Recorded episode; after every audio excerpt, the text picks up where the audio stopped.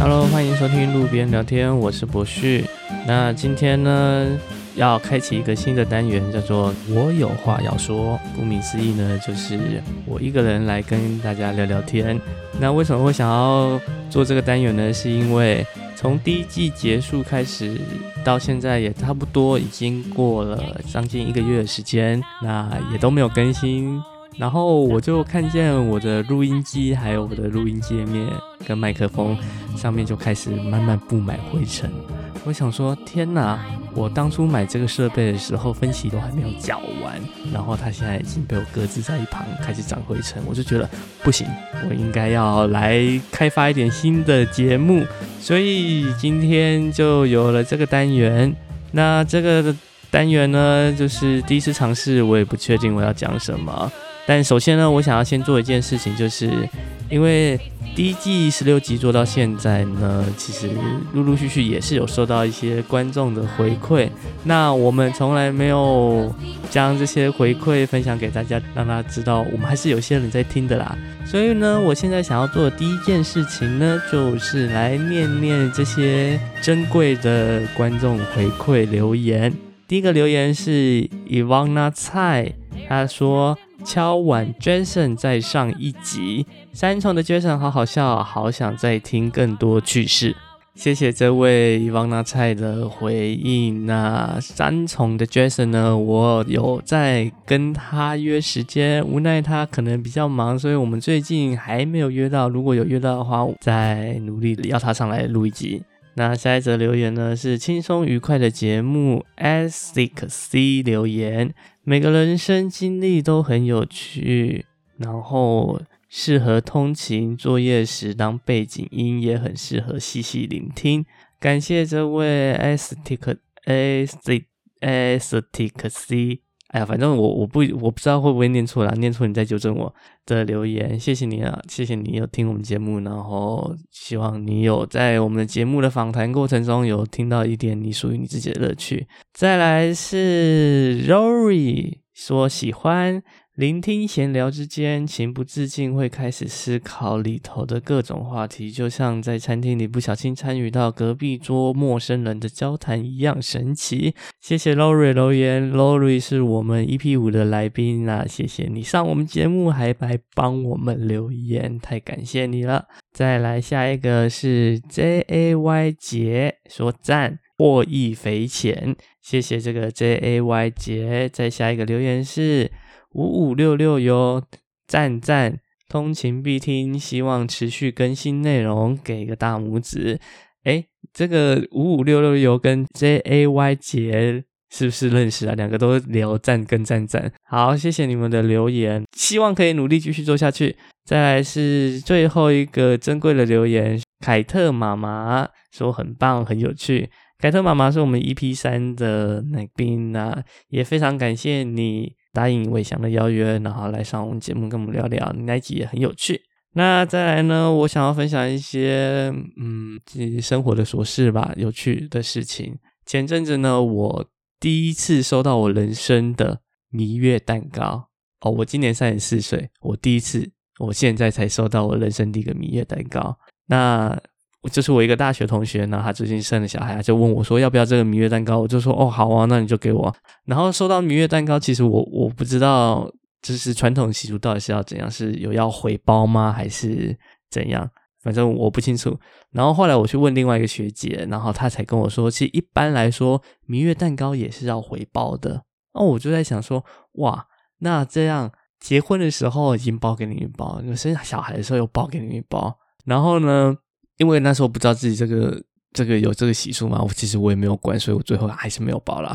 但是呢，就有一个很有趣的事情，在那个明月蛋糕上面呢，就是有一张他们的卡片，然后上面有写着，就是反正就是他们的祝福的小语，然后最重要是那张卡片居然还印有他们小孩的那个照片。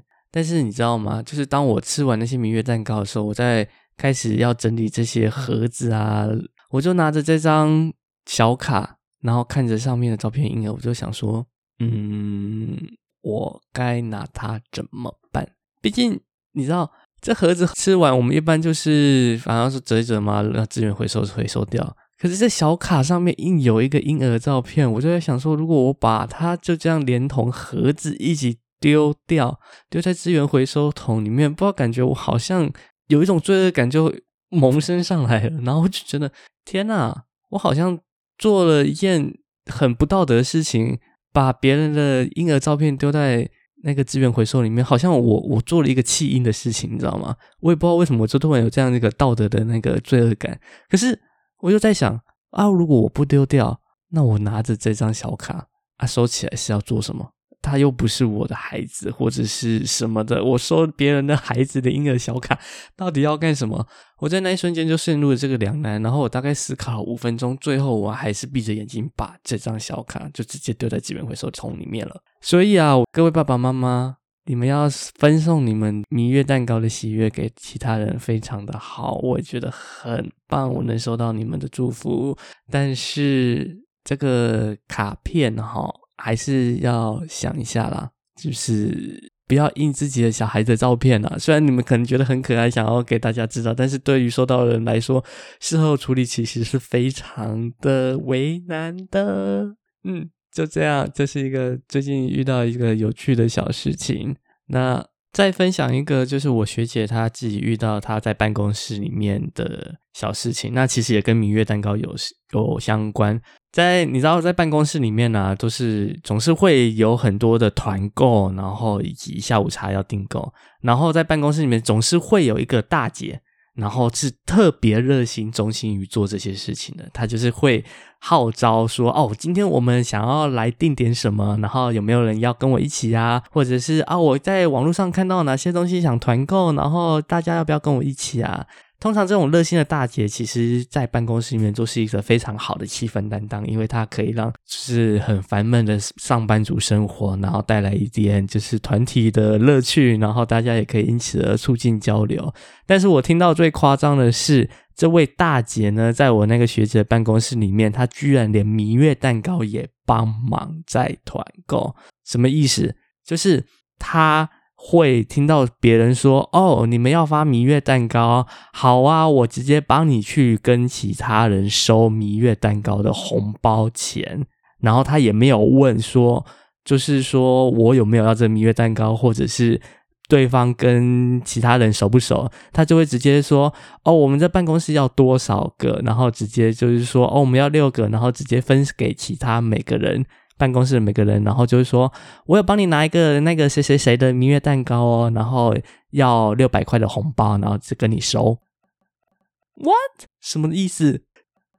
最夸张的是，他是隔壁同事的那个隔壁隔壁办公室同事的蜜月蛋糕。我那个学姐她根本连跟这个同事没有聊过几句话，上班可能也几乎见不到面，可能见到也只是点头打招呼的。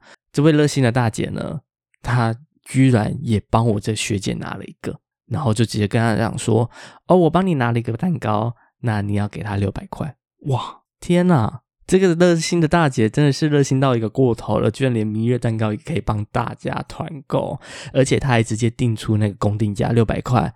我想说，哇，我听到这个。这个故事的时候，我也是觉得蛮傻眼的，但又觉得好像很好笑，但又觉得这个大姐很可爱，所以 听听听完就觉得，办公室的大姐，你们其实。